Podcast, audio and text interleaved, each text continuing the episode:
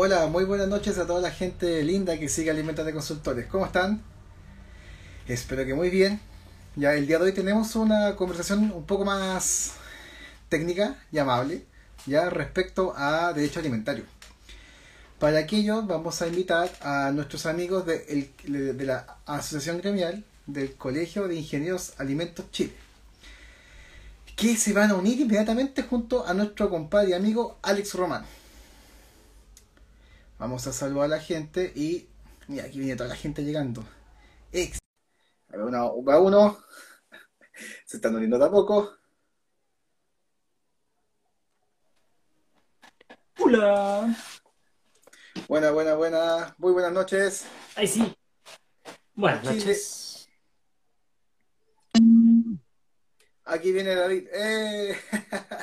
¿Cómo está David? Muy buenas noches. ¿Cómo están? Muy bien, aquí estamos. Bacán, bacán. Qué bueno, qué bueno. Un día frío, una, una noche fría. Una jornada bastante fría. Así es. Bacán, bacán. Bueno, toda la semana está igual. Sí, de hecho, de hecho, las noches sobre todo, eh, así, mal, demasiado frío. Hoy, qué, qué entretenido. Son parte de... Sí, qué entretenido, chiquillo. Ah, mira, está Fisalis. Sí, hoy la, la Karen. La, la Karen. La, amiga Karen. La Karen. Sí, qué bacán. Ah. Hoy día tenemos bastantes cosas que, que ver. Vamos a igual tratar de, de ser sintéticos, si no, esto dura cuatro horas. Hola Karen.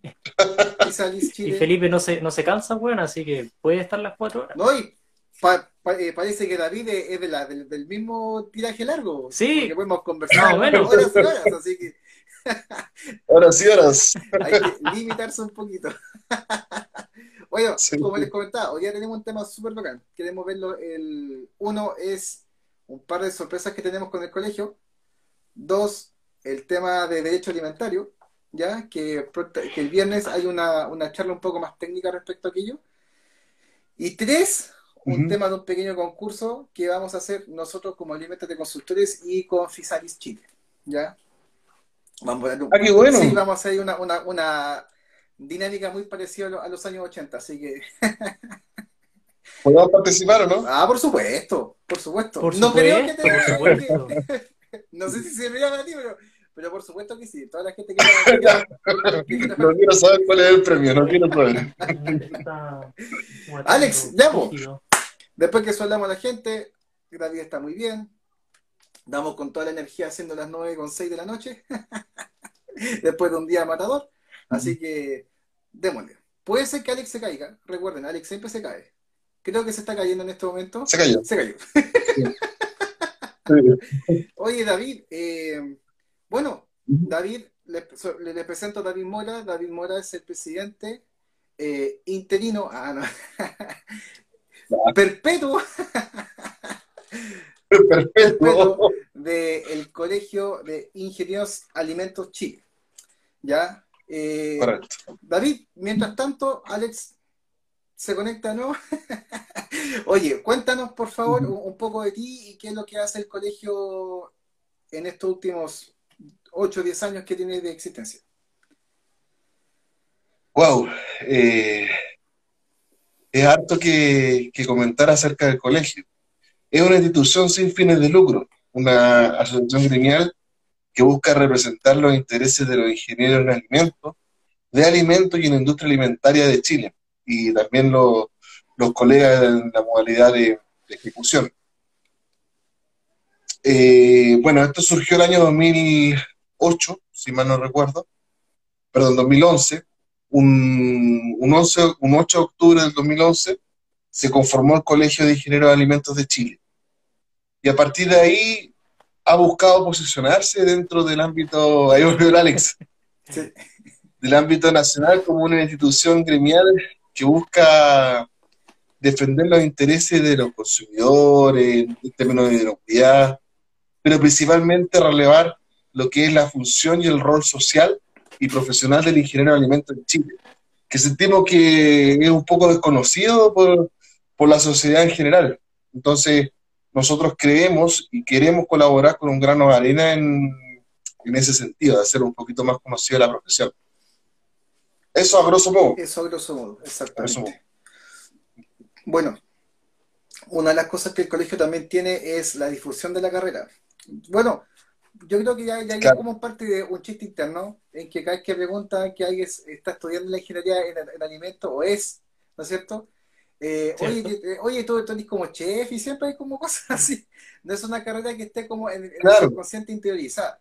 Y eso también es, como cuático, porque la carrera tiene décadas en Chile, pero ha sido muy masiva a partir de los años 90.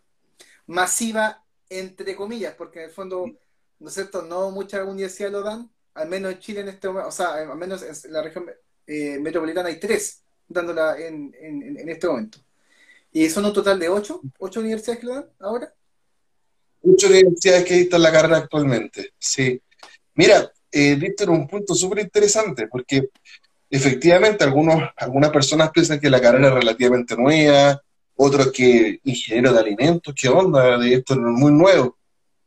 Sin embargo, la carrera nació en Chile en la década del 50. Entonces ya tenemos harto tiempo acá y nació a razón de, del aprovechamiento de los recursos naturales disponibles, especialmente los de origen marino. Esas fueron como las razones fuerza de por cuál surgió un profesional de una índole más técnica. Imagínense la década del 50 existían las profesiones más tradicionales el abogado, el médico, el médico veterinario, y de nuevas profesiones, eh, como conocemos actual, con, con, nuevas competencias no existían en aquel entonces, o eran reemplazadas por las competencias de las profesiones más tradicionales. Entonces, a raíz de eso, de, de la necesidad del país, porque la década del 50 eh, eh, estaba todo lo que fue la generación de la Corfo, por ejemplo, la década de los 40. Chile es un país pujante que se iba a estancar después con, la, con el terremoto del 60. Mm. Y a raíz de todo eso surgió la ingeniería de alimentos. Chile necesitaba un profesional de un corte más técnico, ¿ok? Que pudiera solventar las problemáticas netamente del, del aprovechamiento de los recursos naturales, especialmente los de origen marino.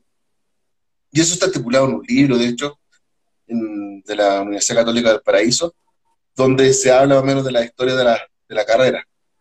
Y de ahí fueron surgiendo en distintas universidades a lo largo del país, en ese entonces no había tantas universidades como hoy, eh, la carrera. Y cada región, cada universidad le dio su tinte particular. Algunas más enfocadas en, los procesos, otras a la química, otro a la calidad, que sí. Hasta lo que hoy en día eh, quedan ocho universidades que dictan la, la profesión. Buenísimo. buena, historia. Sí, buena historia. Buen resumen. De hecho, para, solo para complementarla como de Copuchento, una vez pesquisé un poco la historia pero de la ingeniería en alimentos en Argentina. ¿Cachai? Eh, ah, y también es súper interesante porque a diferencia en Chile, allá sale como que eh, la eh, medicina, ¿cachai? Los médicos empujaron esa carrera para que hubiese temas más técnicos ligados a los alimentos. Y a los pocos años eh, no sé cómo fue la, ahí el tema, ahí alguien fue muy, muy, muy visionario, empezó a ver los temas de alergias alimentarias y particularmente del, del, gluten, hacia la celiaquía. Por eso que. Argentina tiene 50 años elaborando alimentos sin gluten, ¿cachai? Mientras que Chile tiene un par de, no llega ni a 10, ¿cachai? Entonces es, es, bien interesante como en, distintos tipos de países se empujó con distintas personas, ¿cachai? Pero en el fondo teniendo siempre un, objetivo. Y, la carrera se dicta, se dicta en varios países del mundo, casi toda Sudamérica. En efecto. En Europa también en varios países, en Norteamérica. Varían en los nombres, pero finalmente lo, es lo mismo. Es que la, food engineering, eh, como que es una ciencia bien, bien establecida en casi todos los países. O sea, como que todos entienden que es algo sumamente necesario que exista un profesional realmente profesional que vincule la producción industrial de alimentos. Como que, eh, como que eso está en la, en, el, en la conciencia de cada país. Acá, acá, parece que no.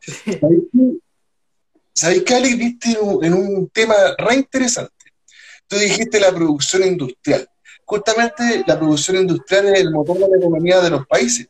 Y cuando tú hablas de, industrial, por ejemplo, imaginémonos que vamos a hacer vamos a producir clavo. El clavo tiene cierta medida, tú tienes que ocupar un acero de, cierta composición, ¿cierto? Y la forma está lista por un diseñador.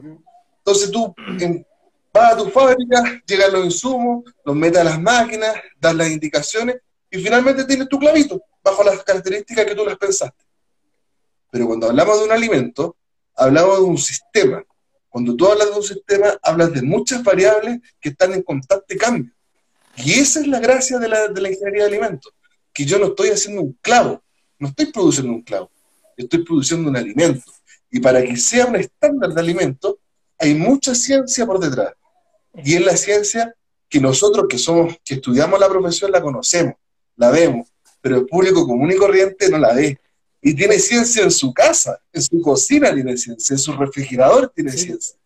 Entonces, feliz de estar acá para conversar con ustedes estos temas. de hecho, ahora que hablas como de la, de la, de la ciencia, eh, hay un cliente ah, que, bueno, antes de eso, es importante mencionar que nosotros como profesionales no solo estamos vinculados a la, producción de alimentación humana, sino que también estamos sumamente vinculados a la producción de alimentos para animales, porque eh, cae como una especie de nebulosa, pero eh, no son los ingenieros agrónomos eh, per se quienes hacen alimentos para animales, sino que se subentiende que hay un ingeniero en alimentos entre medio que ve y vela porque ese producto sea inocuo para, eh, en este caso, un animal. Bueno, cerrándose ese espacio de paréntesis. Tenemos un cliente con el que estamos desarrollando eh, comida para perros. Y claro, él es, informático, Juan, ¿o no? Sí, ya. Y, bueno, y su hija es, ingeniero comercial. Y en medida que fue hablando con nosotros, nos dijo, oye, ¿en serio? ¿Y ustedes cachan toda esta weá? ¿Y ustedes entienden y, como que se deslumbró un poco de, él no conocer la, ingeniería que nosotros tenemos y de, y de sopesar que nuestra formación nos permita tomar su idea, que fue algo que, por lo que llegó a nosotros como, como consultora, y que pudiésemos plasmarla y transformarla en algo concreto. De hecho, llegó a nosotros porque el veterinario que lo estaba viendo los temas de formulación de producto, le dijo, ¿sabes qué? Yo llego hasta aquí, así, este, un límite, hasta aquí, de aquí para allá, tienes que ver a alguien que de la ingeniería en alimentos. Y, ahí fue como, ¿existe eso? Chuta, que, valoro, valoro mucho la, la, opción del, médico veterinario, o sea, reconoció hasta dónde llega. Sí.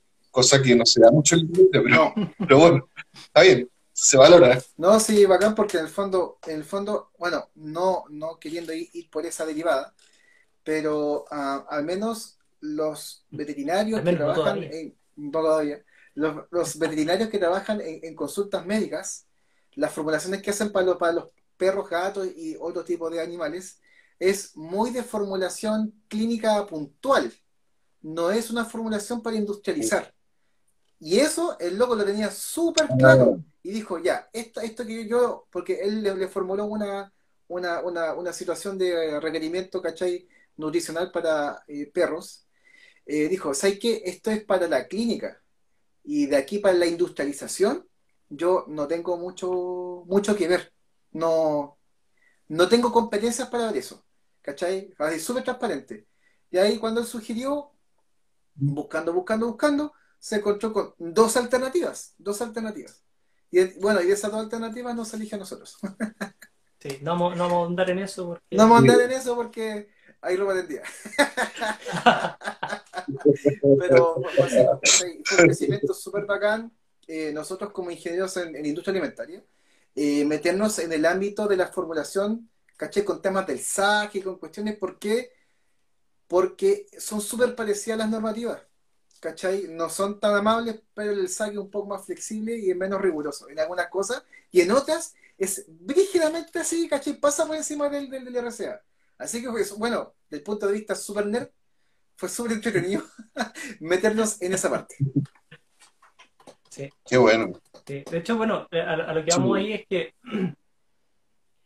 es como, como cuando la gente, que, es lo que, como, como experiencia de, de consultora, cuando entiende que lo que nosotros ofrecemos es la, el ejercicio de una profesión, que así como, oye, ¿de verdad existe una profesión que te enseña toda esta cuestión? ¿De verdad? Y nosotros, igual no, todavía, de hecho, ya a mí, generalmente cuando nos dicen eso, todavía me sorprende, así como que, que, poco conocida es la carrera en el, en, el, en el consciente de la gente. Así es, es muy poco conocida y, y ahí hay responsabilidades compartidas entre los propios estudiantes que eligen la carrera, entre los académicos, entre nosotros los egresados, claramente está, que por qué la carrera es poco conocida. Entonces, algunos pensarán es que quizás los resultados no son los mejores, por eso no, no, no, no, no, conocida. No, sé, yo no soy de esa línea, yo pienso más, más bien que la pega nos ha hecho bien en la universidad y no han difundido la carrera como deben difundirla. Y en esto no le he hecho la culpa a los profesores de la, de la carrera en particular, sino que a la universidad es como directrices de, de qué carrera más hacer marketing en vez de otra. Claro. Claro. Así sencillo. O sea, es que, el, bueno, lo conversábamos un poco el otro día preparando esto, por si acaso la gente que nos escucha, esto igual está un poco preparado. No, no hay una pauta, pero hay una conversación previa. ¿Iba a salir eh, lo, de Cuba o no? Tengo miedo, güey, que no, que no hablemos de Cuba. que no salga con la suficiente fuerza, güey. Qué idiota más grande. Ya, sí, no. Entonces, eh, Ay, se me fue la idea. Se me fue a Cuba la idea, pues, weón. sorry, sorry, sorry. eh, a ver si me si la agarro. No. No. Siguiente tema. Ya. Siguiente tema en la tabla, ok.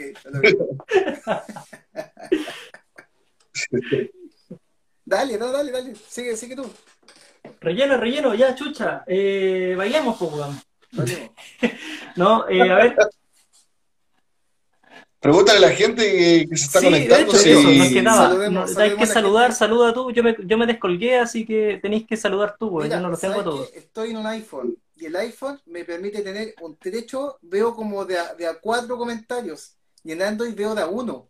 Es súper cuático. ¿Cachai?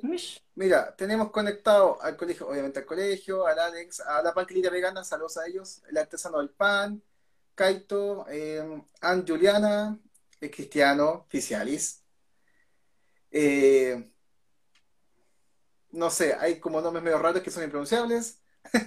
Vane Pozo, de Queen Chile, eh, Elisi, Giru Vegan, saludos amigos de Giru Vegan, eh, Cata, Luis Armando eh, Vázquez, soy muy Virgo, no sé qué es. Qué chistoso. Eh, Coco Lorín, Ine Monroy, Águila Frutos, Jenny, Fermentados y más. Ay, se me va a alguien afuera, estoy seguro. Ale Sánchez. no sé cómo se pronuncia eso. Sachay. Leandro siempre. Eh, la Fer. Hola Fer. La Isa. Muy buenas tardes. Muy buenas noches. Eh, bueno, para la gente que se está conectando. Paulina Hurtado, y ahí la, creo que ahí es la última persona que se conectó, al parecer. Sí. Eh, bueno, para la gente que se está conectando, estamos hablando nuevamente con David Mora, el presidente perpetuo, el compañero presidente perpetuo del colegio. es una dictadura, bueno, el, colegio de ingenieros. algún, día se va a acabar, algún día, de verdad. Tengo la esperanza tengo la esperanza del Colegio de Ingenieros en Alimentos, ¿ya? Em, Oye, no, pero tiene que decir que no, no, no, soy, no he sido siempre yo el presidente. No, no, para nada. Pero, pero estáis siempre ahí, entonces. sí, no, también Gonzalo, que ha estado ahí. Eh, eh, Pablo. ¿Cómo se llama? Díaz. Sí. Eh, Roberto, que estuvo en un, en un momento, Pablo eh, la Solange. Y la, la, la, no, le va a tocar el La Anita. La Anita también. Anita. directiva. Sí. Eh, y no sé, se me, ahí creo que si ahí se me olvidan algunos nombres seguramente. Que sí, pues han estado constantemente. Que llevemos para allá la conversación.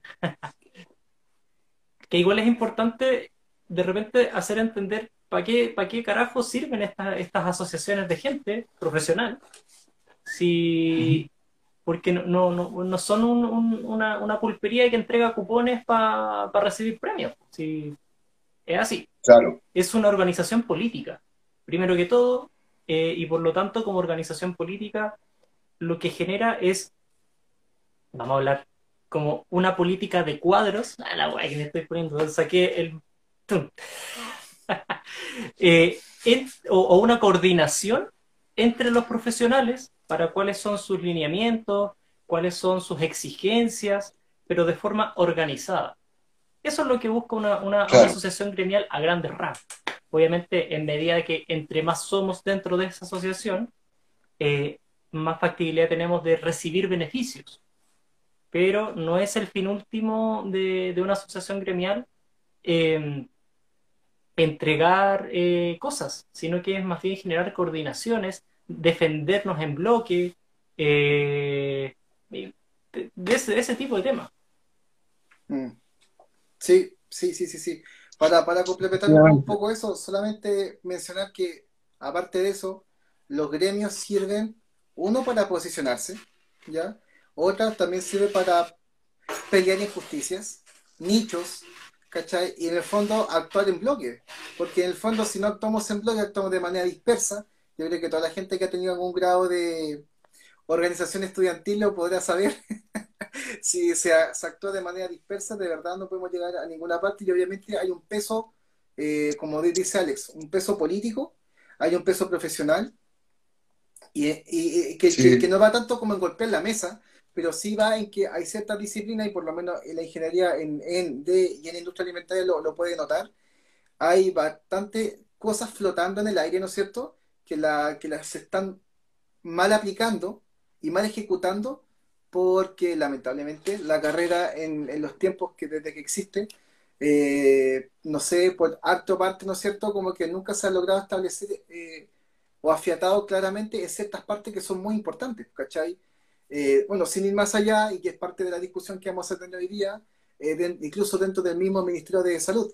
El Ministerio de Salud, va a la redundancia, eh, lo componen profesionales, como me sugirió Alex, de una idoneidad que no es como del abanico completo, ¿ya? Y, puede sonar como, espero que, que no suene súper autorreferente, pero nosotros desde la ingeniería en alimentos, de alimentos e industria alimentaria, hay mucho que podemos aportar respecto a, las cosas técnicas de los alimentos.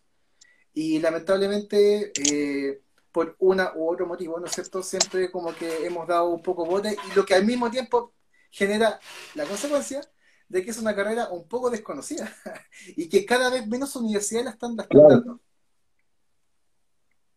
Sí, mira, efectivamente eh, tuviste un punto que es clave. Eh, nosotros como institución gremial creemos en la multidisciplina fuertemente. A veces se malentiende otra cosa, pero nosotros creemos en la multidisciplina en la industria alimentaria.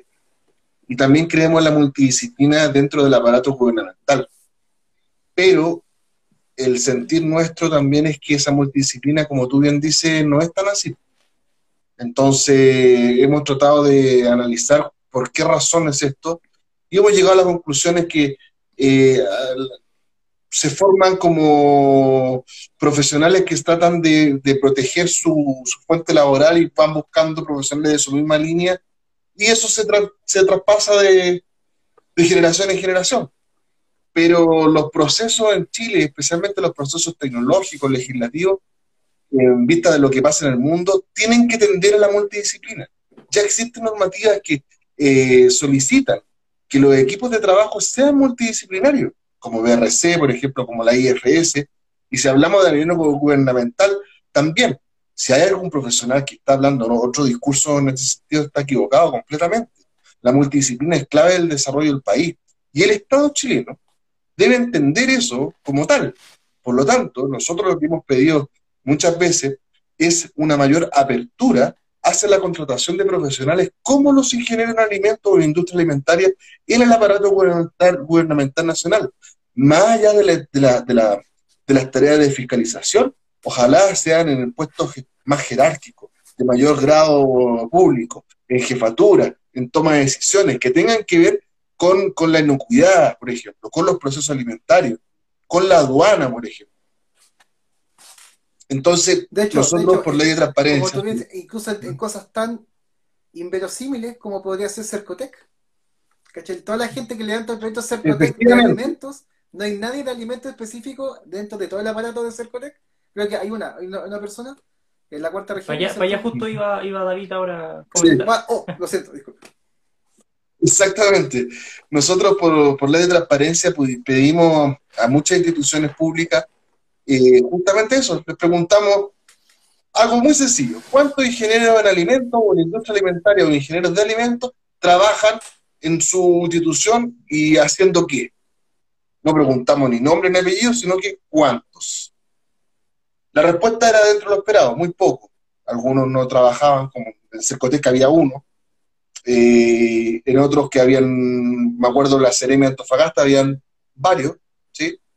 Varios, me refiero a unos 5 o 6 profesionales para una Seremía y así en, distintas funciones en el país.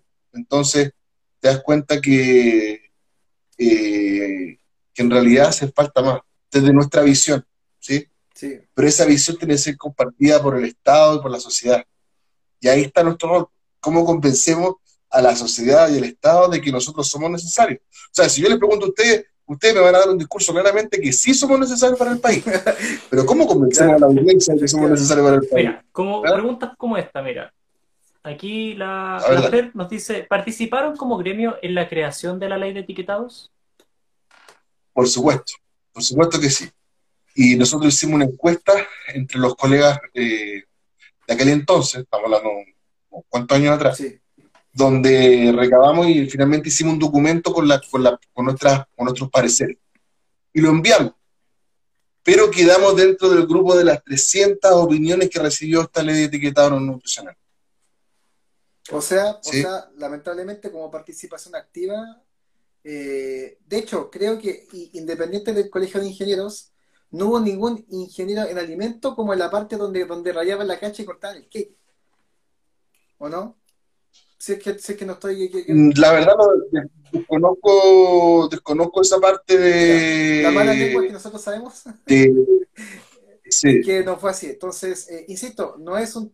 Yo creo que la gente que nos sigue los live sabe que eh, nuestra intención en ningún caso es... yo, yo sé que todos los ingenieros quieren que su ingeniería es la más importante del mundo. Es como la que, la que ¿cachai? Así como que... La que la lleva. la que la lleva. Sin mí como que nada funciona. Eso no es así. Pero cuando tú hablas temas de alimentos, y al menos nosotros creemos hay un abanico, un abanico de profesionales que transversalmente ven los temas alimentarios, desde los agrónomos, los veterinarios, la ingeniería de alimentos, los nutricionistas, la medicina, los tecnólogos de alimentos, los las manipuladoras de alimentos. Hay un montón de personas que, es la transversalidad misma de, la línea y que realmente cuando a la hora de los que hubo, se le consulta a uno, máximo dos profesionales, ¿cachai? Respecto al área. Y ahí es donde uno, uno dice, ¿sabes qué? Aquí no hay un tema transversal que de verdad eh, sirva para dar una idea complementaria o, las, o, las, o los problemas de múltiples aristas no se están tomando todas esas aristas en consideración.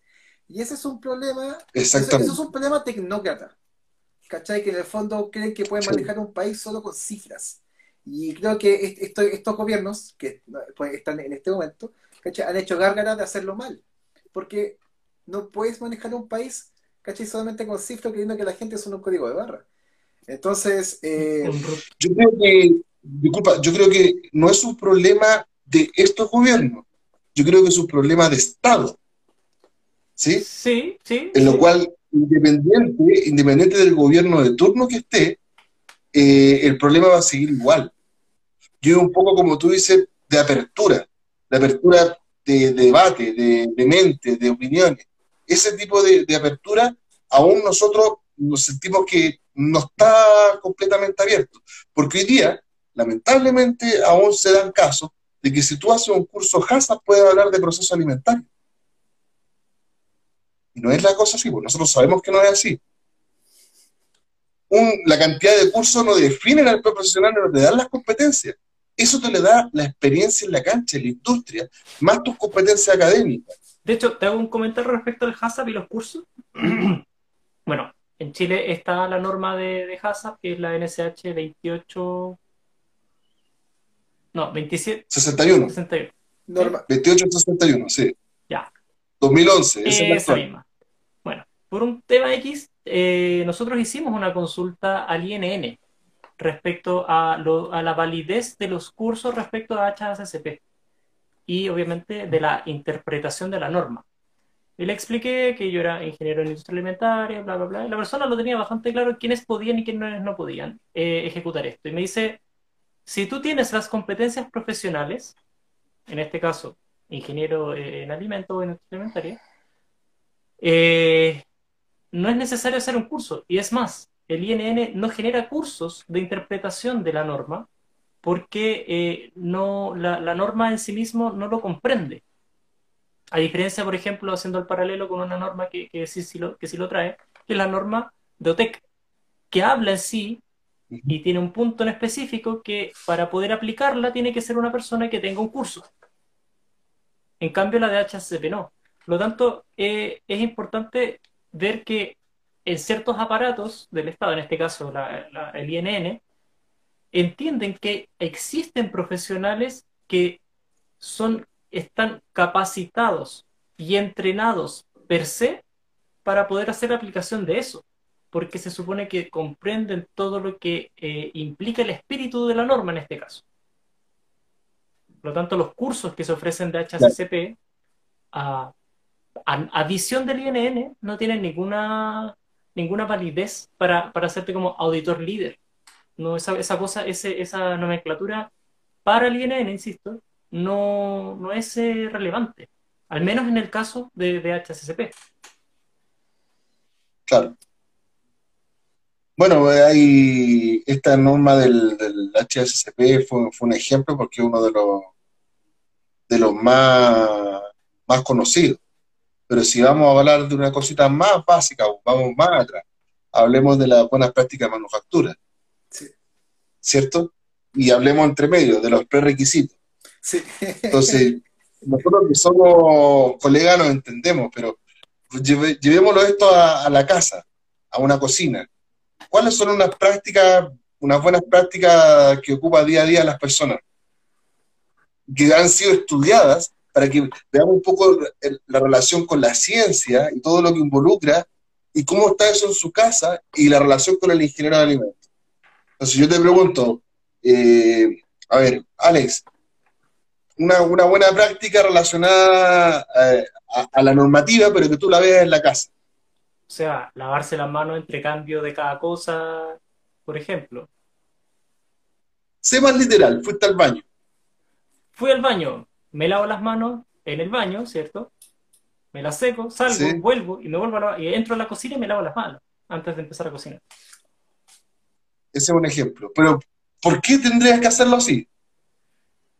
ahora verlo desde el punto de vista, ¿dónde está la ciencia y por qué? Ah. Es algo, no es tan duro, ¿cachai? Pero... Eh, eh, bueno, porque eventualmente, eventualmente podría no haberme lavado bien las manos en el baño.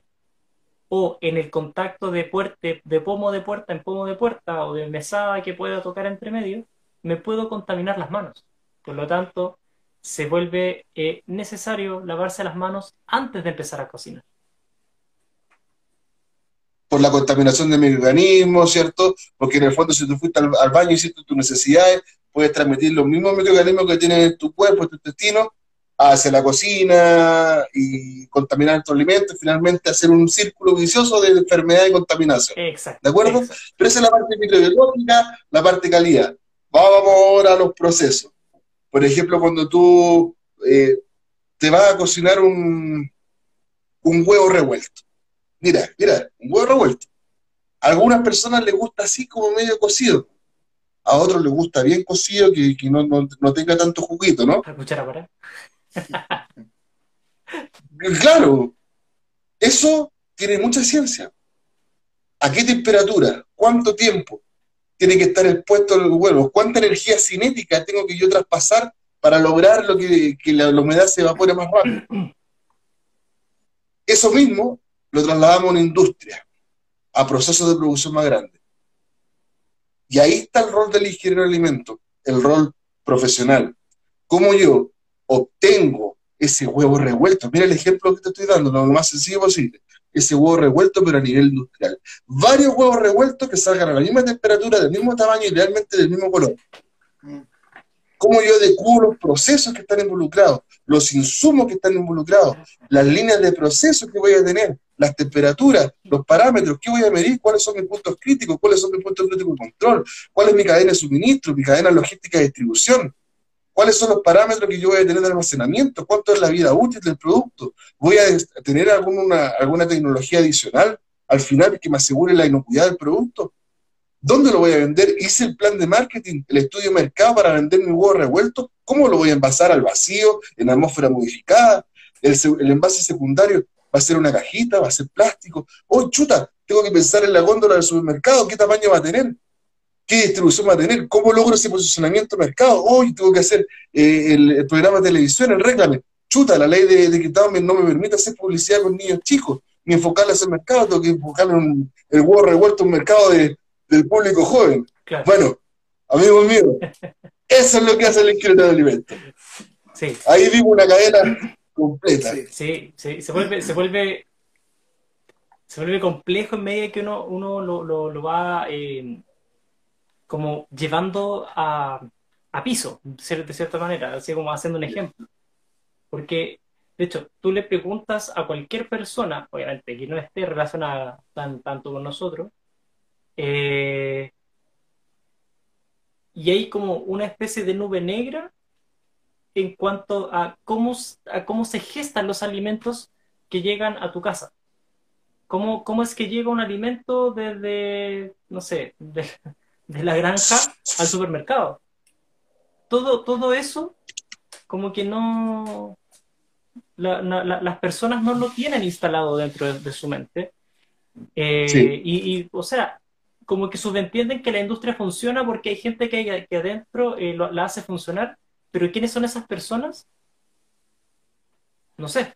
Claro. No, lo sabemos. Oye, haciendo un espacio aquí, vamos a saludar a eh, Fabián, que se acaba de conectar, a Love Hamburguesas, a Dayanis Ortiz, a Policarpia 512, a Jerko Moreno, a la Mona Granola, imagínate, Felipe. Alejandra. Joche Ormazábal, a la Vane Vanicilla, a Luis, Luis Sam 03, Mari IBC. Oye, un saludo a la, a la Dayanis. Mucho cariño, Dayanis. Ahí de su parte, de su parte. Ahí el JB Sarabia, el, Javier Sarabia, a Sofía Enríquez, a Nutricionista San, a Gabriela Mer, y P. Bahamondes, de Denise Valentina. Ahí son las personas que han estado conectándose con nosotros. Oye, espérame. Ah. Espérame, espérame. Quiero, quiero llevar la conversación a una antesala de lo que va a pasar el sábado, el viernes. Estamos hablando de que, ¿cierto? Hay una, un, un espacio negro.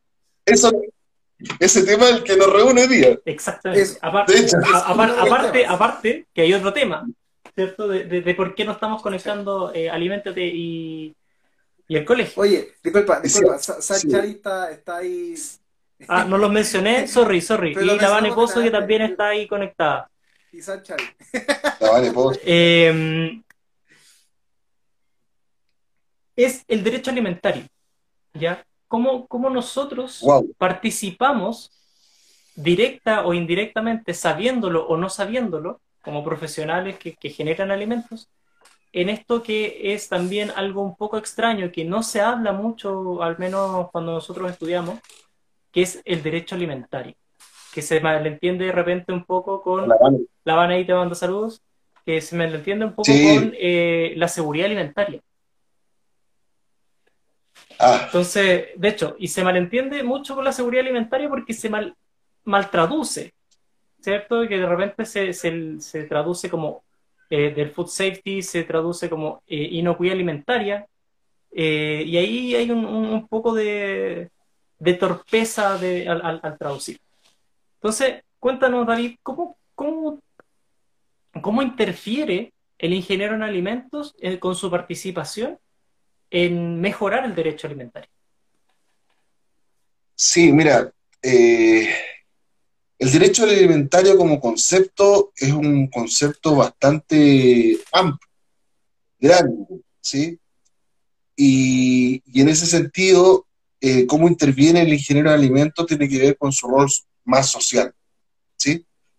Pero eh, nos estamos metiendo en, la temática general y para entrar en la temática general tenemos que entender que el derecho alimentario contiene otros conceptos como son la soberanía alimentaria, como es el patrimonio alimentario, sí, la soberanía alimentaria, como es la seguridad alimentaria, el patrimonio alimentario y la biodiversidad.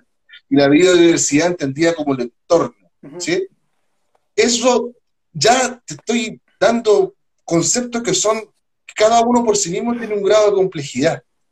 Y el último, del entorno, es clave. ¿Por qué es clave? En la década del 60, Chile sufría lo que es la desnutrición, ¿cierto? Yes. Y al igual que muchos países eh, del mundo, sufría un flagelo que era la desnutrición.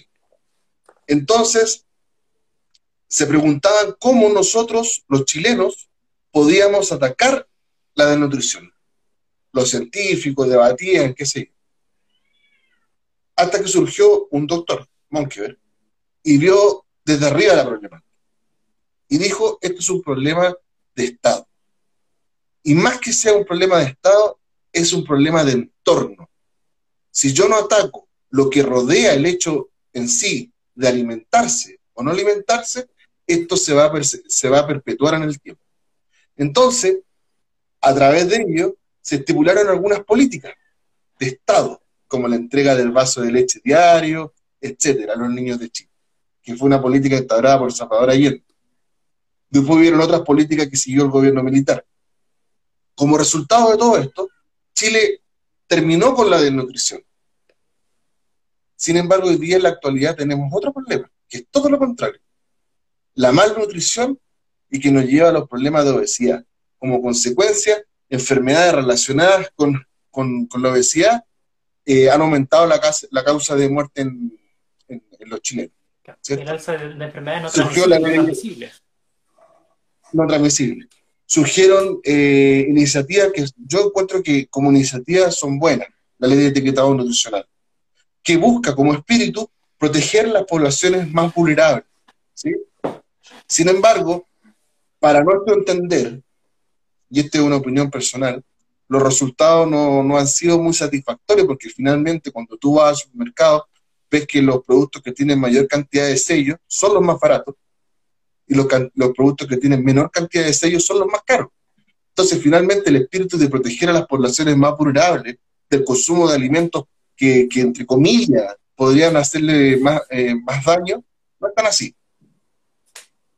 Entonces, pero la ley de etiquetado nutricional también se podría entender como una, política de Estado que va encaminada a solucionar los problemas de la malnutrición. Y eso es justamente lo que hace falta cuando hablamos de entorno políticas que ataquen el hecho de que cuando tú sales de tu trabajo o sales de tu, de tu universidad o, te vas rumbo a la casa, llegas a la esquina de tu casa, por decir algo, y pasas a comerte, a tomarte un café con un completo. Desayuno campeón. Y eso lo haces lo hace tres días a la semana, o, o pasas por la esquina de que, de que queda cerca de tu trabajo y te, te, compras en la calle una sopaipilla. Con Pedro. Y eso lo haces cuatro días a la semana. Mm. ¿Qué pasaría si en mi entorno existen iniciativas que en vez de comerme completo, comprarme la sortilla, haga otra cosa. En eso, en eso se refiere con políticas de, entorno, tratar de evitar, digamos, el incentivo a la malnutrición que existe. Y va más allá de que si la, publicidad va a enfocarse a los niños o no, o si la publicidad está enfocada en consumir o no un alimento. Está más enfocada en la educación de la sociedad. y ahí hay un desafío cuando tú hablas de, entorno, hay que precisar que es de entorno alimentario. Que el entorno alimentario es eh, lo que dentro de tu radio de acción hay disponible como alimentos. O sea, por mucho que, no sé, por ejemplo, yo quiera comer caviar, pues voy a poner un ejemplo absurdo, eh, caviar, ¿cachai? Y si el caviar no está, no sé, dentro del radio de los 10 kilómetros que yo puedo caminar a pie o en auto, independientemente de que me lo estén regalando, yo no lo voy a consumir porque no está dentro de mi entorno, no está dentro de mi acceso. Y ahí obviamente eh, me perjudica porque yo no puedo comer algo que quizás sí me gusta o que quizás sí me hace bien. Entonces, eh, ahí, ahí lo que hizo, por ejemplo, que mencionaba eh, David, con respecto al acceso al, vaso de leche o, al kilo de leche, es mejorar tu acceso a un alimento que, en el caso de la leche en polvo, que fue un, salto industrial gigante el que logró dar ahí el, doctor Monkever, que eh, le introdujo em, el hierro más 3, haciendo que eh, hubiese una mejor absorción del hierro dentro de los niños enfocado en que pudiesen eh, desaparecer cosas como la, como la anemia y, eh, y, hacer que una leche, que ya no solo era eh, la, leche de vaca, sino que era un producto industrializado y pensado con el objetivo de mejorar la nutrición de los, de los menores de 5 años. Y eso es porque al entregarlo a la casa, obviamente yo tengo la posibilidad de consumirlo nosotros sabemos que una, de las fuentes más ricas de omega 3 y, de, alimentos, digamos, que comillas saludables son los productos de origen marino. Sin embargo, el consumo per cápita de alimentos de origen marino en Chile, si tú lo comparas con Perú, es muy bajo, siendo que Chile tiene una de las costas más largas del mundo, por no decir la costa más larga del mundo. ¿Por qué los chilenos consumimos poco pescado y marisco? Sabemos la respuesta. Es más caro. ¿Por qué es más caro? Si la pesca de arrastre es súper económica. Pues. bueno, ahí entramos en otro, en otro dilema. Pero es que no es otro, dilema, pues, porque es parte de lo mismo. a lo que voy, a, lo que voy que sabemos que aquí tienen que eh, interactuar políticas de Estado para solucionar ese tipo de problemática. A, eso me refiero. Entonces, ¿Cómo yo acerco, como tú bien dijiste, ese alimento nutritivo que es necesario que lo consuman las personas por el desarrollo de los niños en la etapa infantil, etcétera, etcétera, etcétera, etcétera? ¿Cómo lo acerco a la mesa de los chilenos? ¿Cómo lo hago eh, que, sea accesible para aquella persona que vive en una población y que tiene el día a día para vivir? ¿Cómo le digo a esa persona, oye, tienes que tomarte una sopita de chorito por lo menos una vez a la semana, o un trozo de pescado, si la persona tiene para consumir arroz más y el huevo revuelto. Uno de los productos alimenticios que más se consumen en Chile son las vienesas. ¿Y por qué? Por el aporte proteico que tienen. Y eso es un alimento ultraprocesado. ¡Wow! Y algunos critican los ultraprocesados. No, que son malos, que son aquí, que son allá. ¿Cómo le digo eso a, una, a, las poblaciones? A la gente que no tiene para comer y que le alcanza para el paquete de vienesa donde tiene un valor nutricional innegable. Exacto. Un aporte proteico innegable. No puedo decir eso. Entonces ahí hay un tema, un dilema ético súper importante que tiene mucha relación con lo que es el derecho alimentario, que podría entenderse con, eh, justamente ahora con el debate de los constituyentes y todo eso, eh, podríamos solicitar la incorporación del derecho alimentario, que ojo, no, no me refiero al, al derecho de esto de, de los papitos corazón, ¿cierto? Del, pago de la mensualidad, no, no, no tiene nada que ver con eso, ¿sí? Sino que tiene que ver con la que el Estado asegura la disponibilidad de los alimentos en, seguridad alimentaria, en cantidad, y asegura la disponibilidad. En nutrición, en, en utilidad. En utilidad. ¿Cierto? De eso se trata el derecho alimentario. Entonces, hoy día dentro de nuestra constitución no está explícito el derecho alimentario, ¿sí? Y no está definido lo que es un alimento. Entonces, tampoco se define lo que es patrimonio alimentario, que es una herramienta para poder levantar económicamente, entre comillas, el, patrimonio culinario relacionado regionalmente, ¿sí? Y potenciar las producciones locales, ¿cierto? O lo que es soberanía alimentaria, que tiene relación con el derecho de los pueblos a definir sus propias políticas en relación a lo que son los, el consumo de los alimentos o la producción. Ellos producen los alimentos de cierta forma, bueno, que los sigan produciendo igual. que cumpla con la normativa. Sí, pues las normativas son para todos. ¿Por qué no? O la biodiversidad que ya lo, conversamos. Todo eso es el derecho alimentario en, sí. Y creemos que eh, debería estar eh, integrado en nuestra constitución. Sería interesante tenerlo. ¿sí? Eh, no es más que eso. Y desde una mirada súper pluralista. No, es más ni menos que eso. Super, ¿Ah? No es más ni menos que eso. sí. Y muy multidisciplinaria.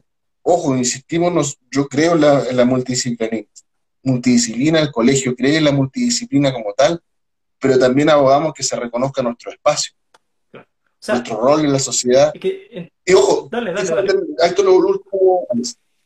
Y aquí hay algo súper importante que va de la mano con la temática. ¿Cómo definimos nosotros nuestro rol social, nuestro rol social en, la, industria y en el país. ¿Cómo queremos aportarle y generar alimento al país? Justamente con todo lo que estamos hablando. Por nuestras cabezas, por nuestras decisiones, por nuestras manos, pasan los desarrollos de alimentos. Y aquí el ingeniero de alimentos tiene un rol social muy importante y es tratar de crear un alimento que esté cada, cada vez más disponible en las poblaciones más vulnerables del país. Aquellas que les es más difícil conseguir el alimento, bueno, que lo consigan y eso que consiguen sea de un nivel nutricional aceptable, de una seguridad alimentaria total y que el Estado sea garante de eso.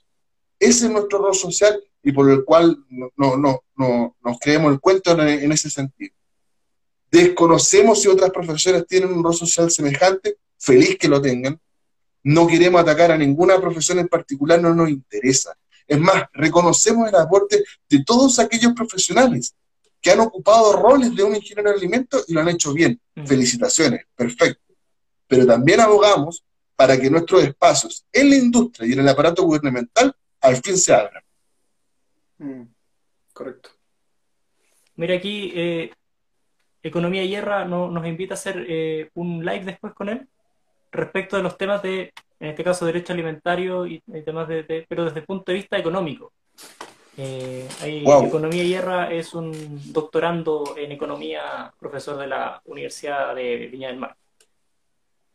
Un tema no menor, y diste el esclavo de Economía Hierra, porque, por ejemplo, a muchos les sonará la siguiente frase. No, Chile tiene que asegurar su derecho a la alimentación saludable. ¡Wow! Uh. Ahí nos metimos con la, las patitas de los caballos, ¿no? Todo el rato. Yo un borracho perti. Yo un borracho empedernido. Bueno. Como, creo que como todos los que estamos conversando acá, somos todos unos borrachos empedernidos. Sí. ¿Qué entendemos por saludable, alimento saludable o alimentación saludable? Uh, eh, eh, es complejo porque nosotros, bueno, trabajamos con muchos veganos, por ejemplo. Eh, y algo que sí es un poco desagradable muchas veces al hablar con gente vegana, es que ellos manifiestan que su opción es por lejos la más saludable. Eh, pucha, y en evidencia, lamentablemente, al menos lo que uno, puede ver por ahí de repente, eh, es muchas cosas la alimentación vegana, pero muchas veces no es, no es, no es un aporte a la salud en sí mismo ya que eh, eh, las recetas veganas son muchas veces muy altas en grasas saturadas. Por este uso de, por ejemplo, de la, de la, eh, del aceite de coco, por, poner un ejemplo. Entonces, la opción de, saludable tiene que ver mucho con conocer tu propia necesidad en salud. ¿Ya? Porque hay personas que pueden ser, porque Felipe siempre usa el ejemplo, que, deben, que no, no, quieren ser veganas, pero deben serlo, porque son alérgicos a la proteína de leche, son alérgicos al huevo, son alérgicos a la proteína de carne. Entonces, no le queda más opción que serlo. ¿Ya? Pero si otra persona, no sé, tiene alergia al apio, tiene alergia a la mostaza, tiene alergia al sésamo, eh, posiblemente vaya a evitar comer cosas que, vayan por ahí y o que se relacionen mucho con eso, y por lo tanto son controles de salubridad. Entonces, ¿a quién le vas a decir? No, es que tu, alimentación es más saludable que la mía o, al revés. Eh, y, el debate tiene que ir más que por el espíritu de buena onda quizás que tenga un tipo de alimentación, tiene que ir primero que nada por cuál es mi necesidad eh, de salud, cuál es mi necesidad de alimentos. ¿Cuál es Yo quiero mi, libertad en cuanto a derechos? Felicitarte, Alex, porque justamente la definición que diste de saludable está muy de la mano con la decisión particular. Yo consumo alimentos de acuerdo a mi realidad, a mi situación personal, a mi situación de salud. De acuerdo a eso, si el médico, nutricionista, el médico o el nutricionista o el nutriólogo me dieron una receta para cumplir con ciertos parámetros porque estaba en alto colesterol o que tengo que bajar algunos kilos, lo cual es cierto. Eh, la chela, pobre, la chela. Entonces, entonces eh, claramente un alimento que es saludable para mí no es saludable para otra persona, que tiene otra realidad. Entonces, ¿cómo queremos llevar ese concepto de salubridad a la constitución? Donde nos va a representar a todos los chilenos. Esa es la discusión que debería generarse entre los constituyentes, por ejemplo. Y yo sé que hay muchos profesionales del corte más médico, digámoslo, que abogan porque dentro de la Constitución se establezca el derecho a la alimentación saludable, que el Estado de alguna forma asegure la alimentación saludable, en desmedro de lo que puede ser la, alimentación de los alimentos procesados. Y económicamente, por eso hablaba del término económico, ¿cuánto representa el porcentaje la fuerza laboral de, de los profesionales, técnicos y operarios que trabajan en la industria alimentaria nacional, que representan los alimentos procesados que tanto critican? ¿De cuántas familias estamos hablando? Bueno, según datos de la FAO que estábamos leyendo antes de empezar, al menos uno de cada tres personas en el mundo está trabajando, trabaja relacionado a los alimentos. O sea, al menos un tercio de la población mundial está metida en, este, en esta cuestión. Nosotros sabemos que en los últimos años hemos recibido varias bombas publicitarias en contra de, del tipo de, proceso en la industria alimentaria. Yo me acuerdo alguna vez haber, visto, no, se tiran las vacas completas a la, a la moledora para aprovechar todo lo del animal. No, si aquí tiran los ojos, el corazón, todo y lo muelen y sacan las proteínas. Hay muchos mitos en la industria y creo que ustedes tienen un programa donde van desmintiendo estos mitos, eh, digamos, ¿cierto? Sí. ahí, bueno, ahí lo estamos haciendo con, Karen ese, ese tema. Léete los comentarios, también entretenido, Felipe Bon. Sí, ah, bueno. Eh, para que eh, sí, un poquito. La, la, invitación. Sí, está ahí por primera vez en un live que estoy más callado. que, me, gustaría aterrizar lo de lo que esta persona de economía y guerra, guerra eh, mencionaba sobre la parte económica. Estamos leyendo antes del, del, del live con Alex eh, un pequeño documento y yo me encontré con el tema de los objetivos de desarrollo sustentable que la FAO dictamina sobre los temas de derecho alimentario. Y dice particularmente que estos objetivos deben aspirar, entre otras cosas, a poner fin a la pobreza, erradicar el hambre, lograr seguridad alimentaria y garantizar una vida sana.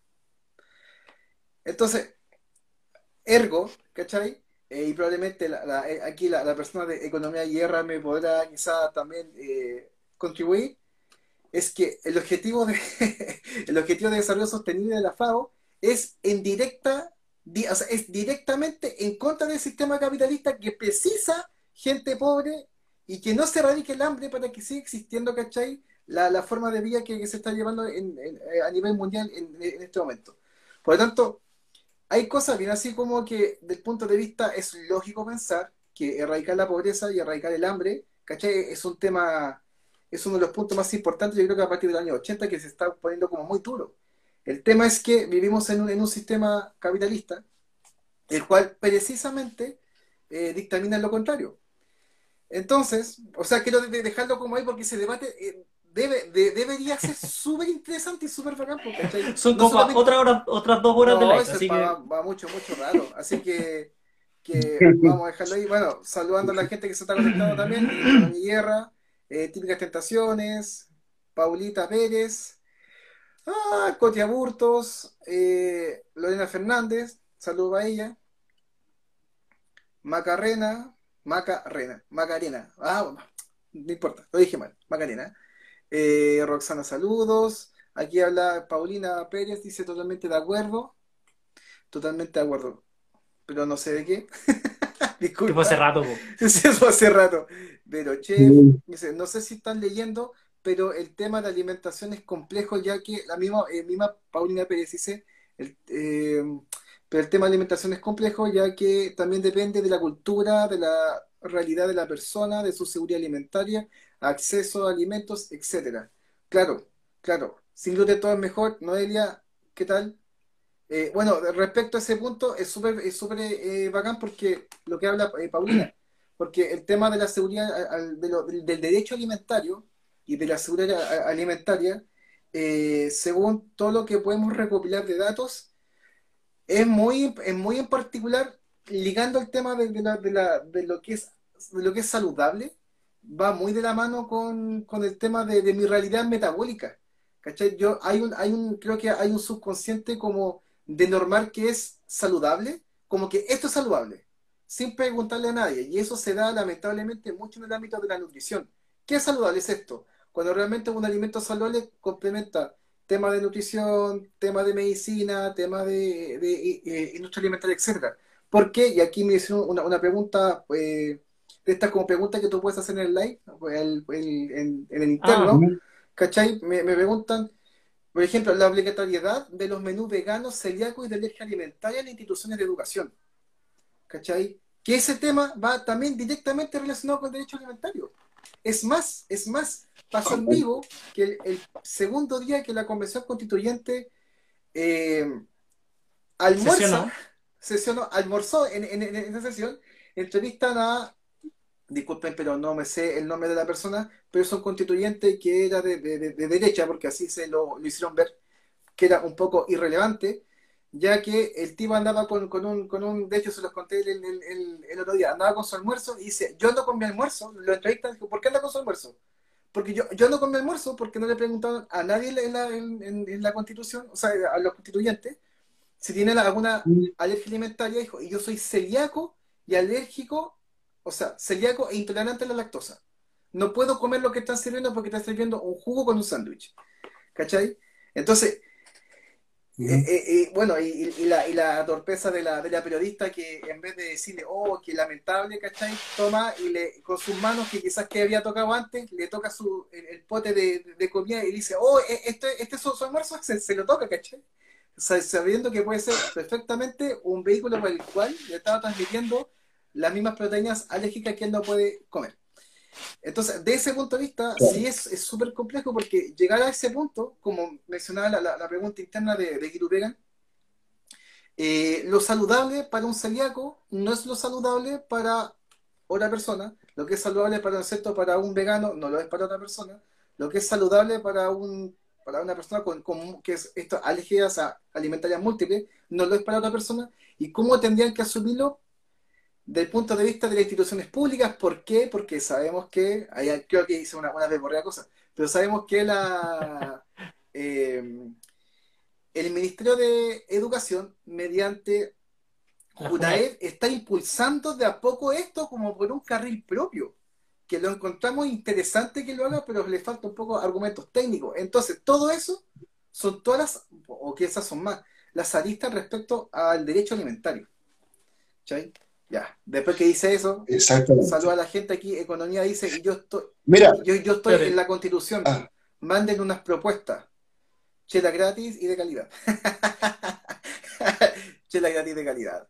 Ah, bueno, menciona también, es un tremendo debate, pero el capitalismo en sí no es el problema. Oh, hay muchos libros que pueden decir lo contrario. Ah, es el diseño de políticas públicas clientelistas y que envían efectos nocivos en el mercado. Ejemplo, la ley de pesca. Bueno, hay un tema también súper oscuro cuando mencionaba David, ¿por qué no tenemos acceso al mar? Porque el mar lo vendieron. El mar lo vendieron. Eh, me encanta que sí, hay varias cosas sí, me encanta que a los veganos tiremos un panda a la parrilla. Oye, aquí, aquí caemos de, todo un poco con, con distintos con distintos puntos de vista. Pero, ¿Qué, queréis mencionar, eh, David? No, lo, que pasa es que eh, es verdad, el tema de, de los saludables eh, es bastante ambiguo, no es poco concreto. Entonces, uno puede hablar de un alimento sano, pero sano es saludable. Entonces, ahí entramos en, un debate de opiniones que raya muchas veces lo, lo ético. Y es lo que a mí me preocupa porque nuestro discurso, nuestro parecer, no es el más popular. Bueno, de hecho, sin ir más lejos, el, Ministerio de Salud mm, habla de alimentación saludable, pero en función de alimento saludable, pero no define lo que es un alimento saludable en ninguna parte. Y, y sus guías, de, sus guías de, alimentación saludable son, se basan en eso nomás.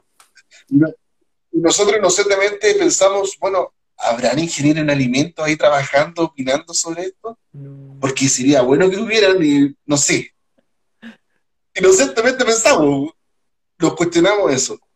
Sabemos que probablemente no.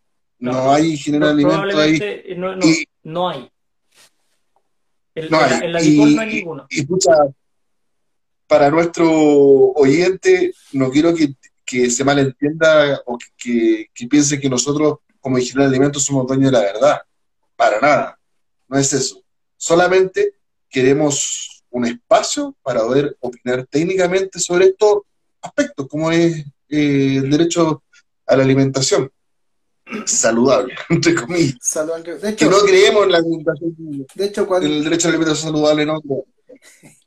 De hecho, cuando el Alex, una vez fuimos a una de las veces que fuimos a pelear al, por ley de lobby a hablar con el, con el MinSal, y interpelamos un poco el tema de por qué hacen dietas saludables sin tener definido que es un alimento saludable. La respuesta es técnicamente así como que, ah, porque puedo. Ya, pero eso no se sostiene nada. No, pues puedo. Está, está hecho. Es, lo que vende. Está. Es,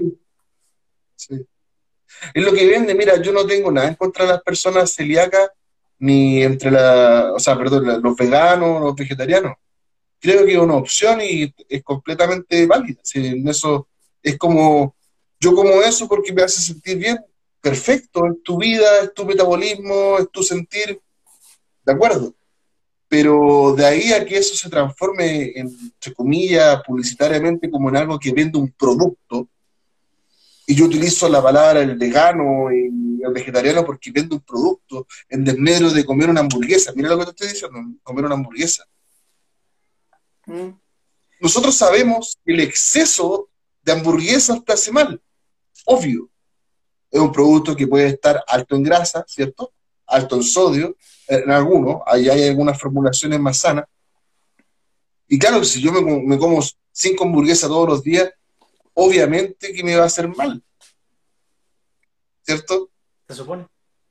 Entonces, esa, esa, esa, esa distinción que nosotros conocemos porque nos fuimos formados de esa forma, no lo conoce el, público común y corriente. Y ahí es donde está el, debate. Te, pongo una, ¿Cómo educamos a las poblaciones? Un ejemplo más concreto, eh, que lo discutimos con Felipe en un live tiempo atrás, que mm. tiene que ver con eh, Not Milk. Que ellos... Eh, con Not Milk. De Not Co. Ah, ya, sí. Ellos en concreto lo que hacen es desmerecer la leche, ¿cierto? Por, eh, por, por, su proveniencia, ¿cierto? Y por el abuso sistemático que, concretamente se da en, la, en las producciones lecheras eh, sobre las vacas. Y dice también, ¿cierto?, que la leche eh, tiene un montón de problemas que no, no, vale el caso ahora discutir. No obstante, la Aproval, ¿cierto?, que es la Asociación Productora de Leches de Valdivia, eh, les dice, no, no es correcto la forma en que están haciendo esto. ¿Por qué razón? Porque no pueden decir que la leche es mala, que la vaca es mala. Ergo, si al segundo después, en su publicidad, usan los mismos beneficios que tiene la leche, pero de forma vegetal. Y hacen toda su publicidad en función de colgarse de la, del, del, conocimiento público de que la leche es buena, pero que ellos lo entregan de otra forma. No puedes estar diciendo, por un lado, eh, no sé, las cucharas son malas, para después vender tú un cucharón. Porque finalmente estás, estás haciendo eh, publicidad engañosa y estás eh, no estás jugando el juego del comercio como se supone que debe ser en, en, equiparadamente. ¿Cierto? Yo creo que hay un tema, hay un dilema ético ahí entre la empresa, los productores de leche y lo que es Notco. Pero pienso que lo más grave es lo que tú planteas, y así hay otros ejemplos más, es que ocupe el nombre leche. De hecho, de hecho. Eh, no leche. De hecho, en la publicidad. O leche de cuando sale este leche de almendra o leche de coco, yo creo que eso es súper grave, porque a las poblaciones eh, nacional lo lleva al engaño. Sí. Creo que eso es más complejo. Bueno, eso, eso, eso pasó un poco con el con el, con ellos, ¿cachai? Por ejemplo, había, había una publicidad que tenía que decía, le sacamos la vaca a la leche. Claro. Y, Ahora, la publicidad igual está determinada en el reglamento sanitario de cómo tiene que publicitar sus productos, ¿cachai? No es solamente, no, la publicidad no solo se restringe al rótulo alimentario, a lo que está escrito sobre, impreso sobre el, envase, sino que la difusión del mismo. Sí. Correcto, y hay un, un debate que, que, en Chile se va a dar próximamente, que se dio con, la, con esta la leche almendra, la leche y coco, que finalmente se determinó que ellos no pueden usar la palabra leche, ¿cierto? Porque se aducía a otro producto. Y estamos todos de acuerdo y, bien. Pero no contiene una característica que no tienen todas las empresas, y es que es el uso de la inteligencia artificial en sus formulaciones. Eso es clave.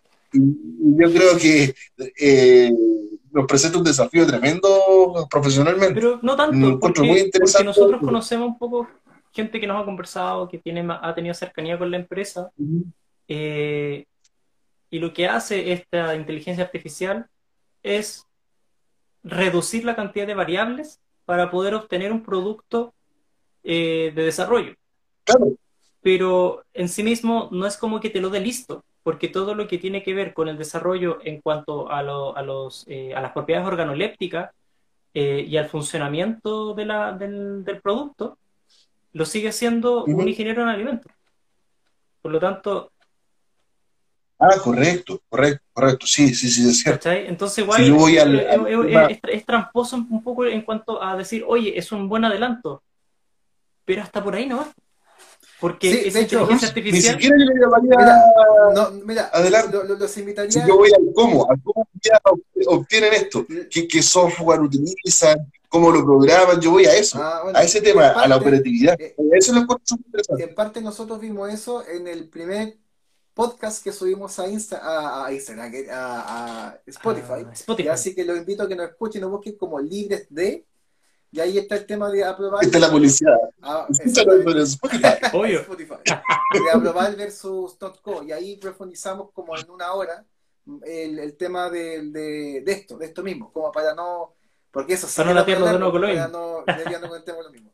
Aquí eh, Judy, ah, Judy Allen nos está diciendo, bueno, está entrando L. Cortés Caraldo, eh, Cristóbal Rip Estefan en viaje, eh, Jean Paul, Judy y Van Leighton. Judy Ale dice, ¿hasta cuándo le siguen llamando leche al jugo de soya, soya almendra, etcétera? Y todo, todo el gluten, gluten todo mejor, dice, claro, las bebidas vegetales, extractos vegetales, etcétera. Ecovida dice, Ecovida gluten, que es de Perú también, no es leche y no debería llamarse como tal. Bueno, e, eso es una discusión que al menos en Chile está más o menos zanjada, pero ¿hasta cuándo se le deja de llamar así? Mira, para no, yo en lo particular, para no caer problemas con el mundo vegano y, un poco que, se tocó, yo sé que la gente que es fundamentalistamente vegana cree, según mi, mi parecer, y por favor, si, si, si, así me equivoco, porque alguien se pueda contactar y, corregirme, eh, me da la sensación que eh, la falta de, de, un ser político en, en, la gente que es muy fundamentalista en el veganismo cree que el veganismo es la única forma de alimentación que debería existir. Y desde ese punto de vista, como que pasa a llevar un montón de otras cosas, ¿cachai? Que son bien extrañas. Y que realmente no, no tienen ninguna cabida. De hecho, en, el, 2018, 2019, nosotros con Alex, se lo hemos comentado en, otros live, eh, tuvimos muchas intervenciones en muchas partes donde habían veganos. Y, y de verdad, lo más técnico profesional que encontramos en el veganismo fueron nutricionistas veganas.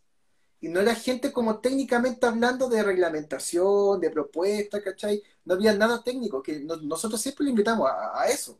En el fondo, estas luchas por, distintos tipos de, dietas que de una manera muy, muy, muy eh, resiliente, muy responsiva, Junaev eh, abraza, ¿cachai? Que está muy bien, pero le falta toda la parte técnica que, que también es sumamente importante, no solamente por, y no por ser hueveados, ¿cachai? Sino porque tiene que ver que hay, un hecho de alimentos que se tienen que transar, de forma que se tiene que rotular, de alimentos que se tienen que importar o exportar, que van a ir pegados con esa normativa. Eh, aquí Paulina, Paulita Pérez dice, hay una empresa que, que hace algo parecido a Notco, que ya, quedé un poco atrás. No sé si la conocen, pero diferencia es, em, pero su diferencia es una etiqueta muy limpia. La dueña es india y ganó el mejor pitch en Startup Chile. Sí, pero bueno, te invitamos a, a ver el, primer podcast que hicimos respecto a aquello. Eh, Chiquillo dice, la misma, Paulita Ple dice, ¿qué opina que, de que debería haber gente más técnica, ingeniero, tanto en la creación de leyes? Eh, por supuesto que tiene que haber, pero lamentablemente esos espacios, como David también estaba eh, plasmando, ¿cachai? Eh, tiene que ver con espacios mm. políticos. Y esos espacios políticos lamentablemente están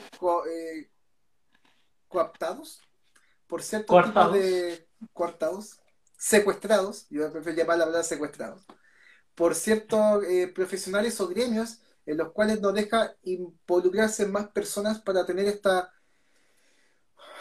multidimensión ya de, opiniones. Digamos que no hemos tenido la, oportunidad aún y no tenemos por qué ser nosotros como colegio, sino que quizá otros colegas con, mayor competencia académica tal vez no hemos tenido la oportunidad, los ingenieros de alimentos, alimentarios, de poder aportar en políticas públicas de forma más efectiva. Lamentablemente, hasta el momento eso ha sido así. Seguramente han habido un par de excepciones, pero como entendemos debiera ser, no, no ha sido. Yo hasta el día de hoy no, nunca he escuchado que se forme una comisión de alimentos en el Congreso Nacional donde estén representadas las universidades que dictan la ingeniería de alimentos en Chile. No he escuchado de eso. O que esté un profesor opinando sobre alguna normativa. Alguna vez recuerdo a, algunos profes de la Católica del Paraíso opinando sobre algo de leche en, el Congreso, en una comisión que se armó, pero son, son veces contadas no es algo generalizado, lamentablemente. Y eso es lo que abogamos, que en algún minuto se abran las puertas. Bueno, eso puede tener, podría tener una respuesta súper súper dura. Es que, bueno, ¿se está haciendo política pública para el público, para, para los chilenos, o se está haciendo política pública para unos pocos? Que en el fondo es lo que uno termina viendo, porque si no quieren abrir el debate, no quieren llamar, llamar a más personas y simplemente, no sé, se arreglan entre cuatro paredes, de, verdad da súper mala, mala ¿Sabes qué? ¿Sabes qué? Yo creo que el tema no pasa porque ellos no quieren. Mira lo que te estoy diciendo, yo creo que no, va por ahí. No por el tema, yo, yo creo que ellos desconocen las competencias o el perfil profesional y social del ingeniero de alimentos. Yo creo que ese es el problema. No, no, no, saben lo que hacen no, eh, eh, Entiendo. Eh, mi opinión. Por, su, obviamente, obviamente, sí, no lo voy a descartar. Pero yo creo que no. Yo, Me quiero, quiero, decirte que también respeto tu opinión. ¿Cachai? Estoy, que son opiniones distintas. ¿no? Sí, eso sí, todo, eso quiero decirte. Para, para mi gusto tiene que ver con individualismo, ¿cachai? Con, con, con captar, coaptar, no sé, situaciones o espacios, ¿cachai? De, de discusión. Eh, hay gente mala onda nomás, y, y, perpetuablemente mala onda nomás, ¿cachai? Porque es imposible que no, que no, como una vez te eh, argumentamos, hay, hay el odio entre las profesiones se gesta desde las universidades, ¿cachai? Como una, una vez te, te, lo comentamos. En lo particular, a nosotros, y voy a hablar así como en lo particular a mí, jamás, jamás un profesor me dijo, oh, ¿sabes qué? Lo que pasa es que los, agrónomos son como aquí y que los veterinarios son como allá. Jamás, jamás. ¿No? ¿Cachai? tampoco. De hecho, siempre instaron a que haya multidisciplinas en este tipo de problemáticas que son también eh, multidimensionales. ¿Cachai? Así que cuando, al menos yo me, yo me encuentro con, con esa cuestión de que hay sin embargo, hay colegas, ¿cachai? Sin embargo, que, que, que hay otras profesiones que sí, pues, que le meten cizaña a las cosas y que tienen que competir de una manera tal en que tienen que ser mejor que los demás, no importando eh, el costo. ¿Cachai? Y no importando si saben o no saben, es simplemente tengo que pasar por encima del otro. Fiel reflejo de eso el, el, es, sería mi salud, ¿cachai? Sin ir más allá. Entonces, eh, es eh, distando un poco de, de tu opinión, eh, David, que obviamente es respetable. Yo sé, bueno, probablemente sí hay gente, ¿cachai? Que, que desconoce, pero yo también creo que hay gente que conociéndolo hace vista gorda porque, no sé, mala onda, mm. no tiene campo de ocupación. Este tema no, uno no logra vislumbrar, poniéndolo en el caso de que, que, eh, lo que tú planteas, existen personas de que te tienen mala, qué sé yo, por ser ingeniero de alimentos. ¿Por qué? yo ahí como que me, pongo a pensar y no logro encontrar una razón en particular entre eso. Eh, yo, insisto, pienso que tiene que ver con el desconocimiento, muchas cosas. Es que mira, si tú le preguntáis a un chico de primero medio, ¿qué es lo que hace un agrónomo? El cabrón va a tener unas nociones súper claras de lo que hace el agrónomo. Pero si le preguntáis el primero día al chico, ¿tú, ¿tú sabes lo que hace un ingeniero de alimentos? ¿Qué es esa weá? Quizás, ¿qué es esa weá, cachai? Entonces, ahí tú te das cuenta, chuta, agronomía tiene no sé cuántos años en la, en, la, historia de la humanidad, podríamos decir que es una de las primeras profesiones del mundo, todo el mundo sabe lo que hace un agrónomo, pero también sabe lo que hace un químico. Tú le preguntáis a un chico de de primero medio qué es lo que hace un químico y te va a dar nociones de lo que hace el químico. Pero si le preguntaron al alimento no tiene idea. Entonces ese, ese tema es el que yo siento que hace falta. Se conozcan los O sea, es que el tema de los alimentos la gente lo da tan por hecho, o oh, justo lo están llamando el David.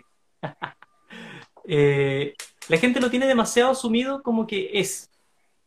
Y en eso como que... No, me llamaron, pero eh, Puse la batería, sí. Ah, en ese tema de que la gente asume los alimentos como que existen. Como una caja eh, negra. Están las empresas, entran materias primas y salen alimentos. Y lo siguen llamando al, David. Oye, ya, pues que se llama al David, oiga. Ya, hombre. Es que esa persona, esa persona no está viendo el live, ¿cachai? Por eso. O lo está viendo y lo está interrumpiendo. Y, lo está interrumpiendo, ¿cachai? No le Z, no le Z. Claro. Aborta misión, aborta misión. Aborta misión. Escucha. Oye, llevamos mucho rato, mucho rato hablando. Eh, bueno, hagámoslo, bueno, este, este, era como el granito del, del live. la discusión de verdad da para mucho más. mucho, rato. Volví, Más o menos, yo lo veo cargando. Pero te escuchamos a lo lejos. Ah, te escuchamos, sí, sí, no hay problema. Ahí sí, ahí volvió. Eh, Oye, lo que yo quería conversar, bueno, una de las cosas que queríamos a la gente contarle es que eh, con el Colegio de Ingenieros Alimentos Chile, eh, bueno, Alimentos de Consultores crea eh, un, ¿no es cierto? Hay un sistema de colaboración, ¿cachai? Que estamos muy contentos de haber logrado con, con los chicos sobre temas de capacitación a los profesionales del área. ¿ya? En particular a los que están colegiados y a los que no están colegiados. Así que... A los que, no, a los que no están colegiados los invitamos a colegiarse.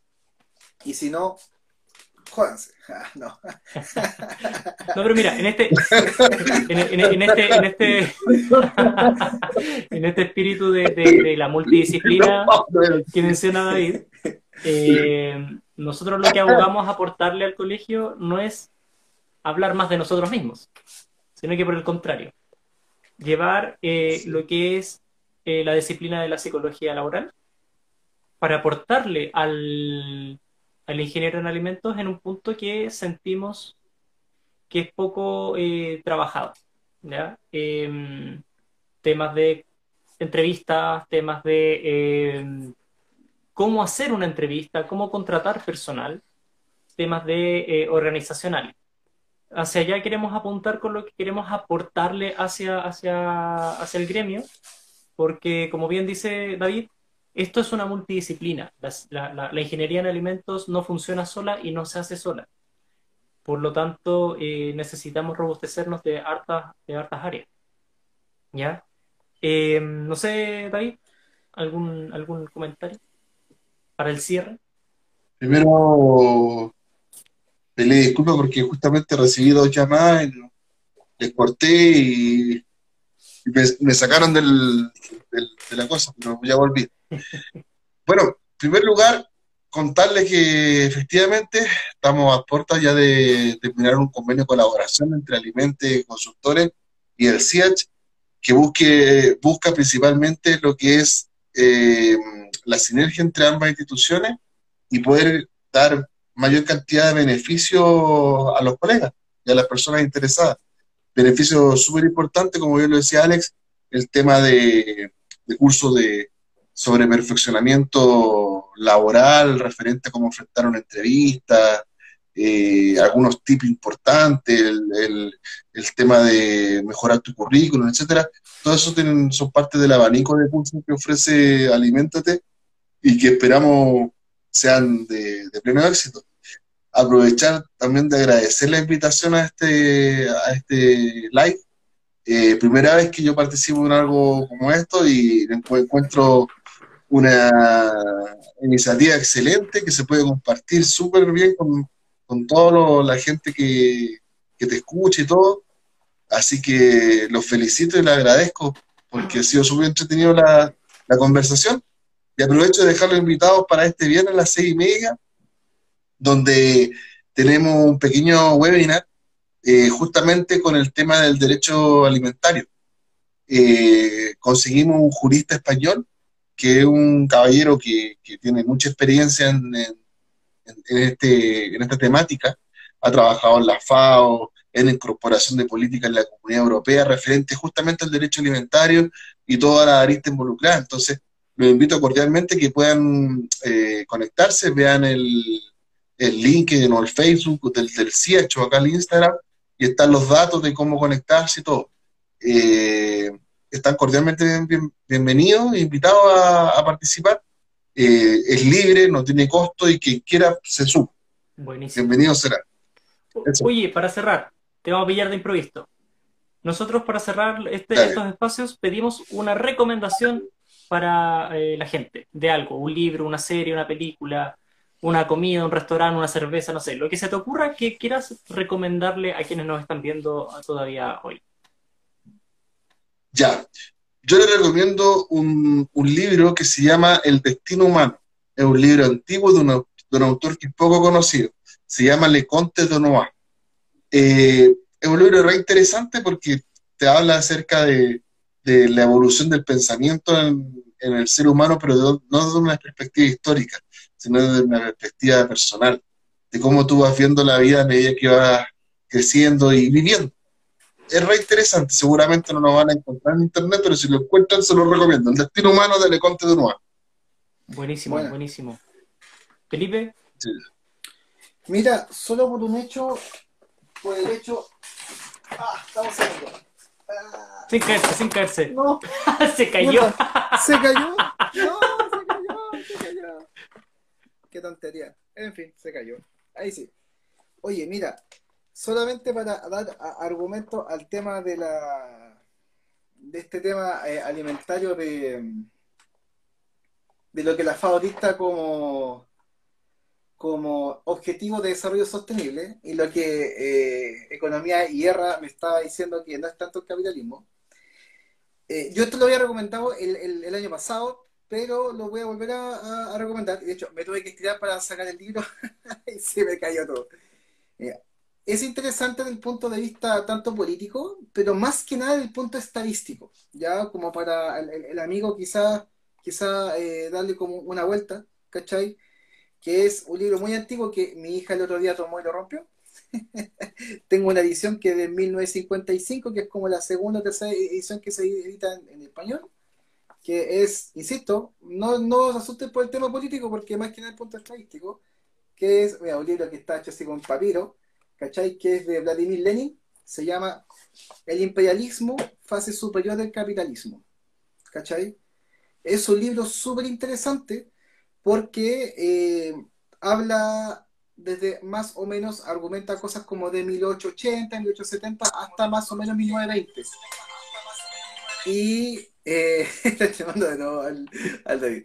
Y hagamos la corta porque tiene que contestar. Hagamos la corta. Y lo que hace el libro es recopilar estadísticamente qué es lo que ocurre con la, la cómo se expanden los bancos, cómo se expanden las, em, empiezan a, a, quedarse como las multinacionales, ¿cachai? Y cómo todo ello, eh, finalmente, con el afán capitalista de tratar de dominar el mercado, lo que hacen en el fondo se coluden, ¿cachai? Cómo grandes mercados se coluden. Se coluden prestando plata, se coluden teniendo beneficios tributarios, se coluden en las producciones de hierro, se coluden en las producciones de, de trenes, ¿cachai? Se coluden en, en las importaciones de materias primas.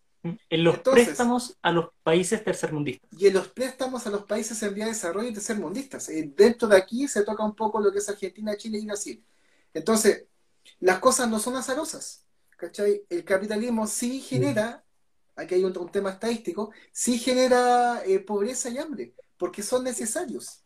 De hecho, por lo mismo, por lo mismo, se expande Inglaterra en el siglo, en el siglo XX ¿cachai? Conquistando otras tierras porque en el fondo su isla no daba abasto, ¿cachai? Sí, esto es un tema así como bien encadenado. Lo dejo, insisto, más que un tema político, de hecho, el, compañero Vladimir Lenin no toca tanto la política, sí, de repente le tira palo a algunas personas, pero desde el punto de vista estadístico, de recopilación estadística, es sumamente bueno y sumamente entendible para, para, o sea, es muy palpable lo que se genera en el siglo XX ¿cachai? Respecto a las políticas económicas mundiales. Se lo dejo hablando de las colusiones del pollo y del papel confort, del papel higiénico. Bueno, terriblemente bien explicado desde ese punto de vista, que lo, este libro que tiene, tiene eh, más o menos 100 años. Yo les voy a recomendar algo súper breve, eh, la serie Maravillas Modernas.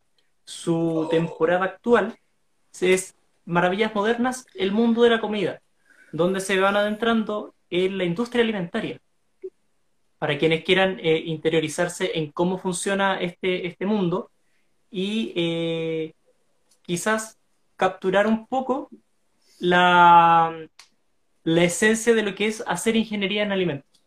Así que, bueno, lo están dando actualmente ahora en el History para los que tengan cable, bueno, que eh, una pura wea. Pero Maravillas Modernas, el mundo de la comida. Sí, sumamente recomendado. Súper recomendado. Bueno, eh, también, no, ya no, y, como terminando el live, ¿no es cierto? Sí, pues ya eh, llevamos como dos horas, pues bueno. El viernes, insisto nuevamente, a la invitación que hace David, el viernes, eh, de, esta eminencia aparece en la legislatura del tema de alimentos, y nosotros hacemos un live el sábado respecto a este mismo tema.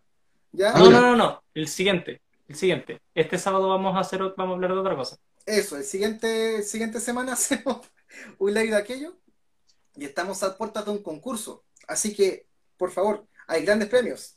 Se viene gran Para que, nos vean, para que nos vean el sábado, lo vamos a hacer, vamos a hacer un live a las 11 de la mañana para que ahí quien quiera ganarse lo que vamos a estar regalando eh, nos vea. Así que muchas gracias David. Muy, muy agradecido por tu presencia y la conversación muy, muy buena. Muchas gracias, chicos. Que estén bien. Que estén muy bien. Chao, a todos. Que estén muy bien. Chao.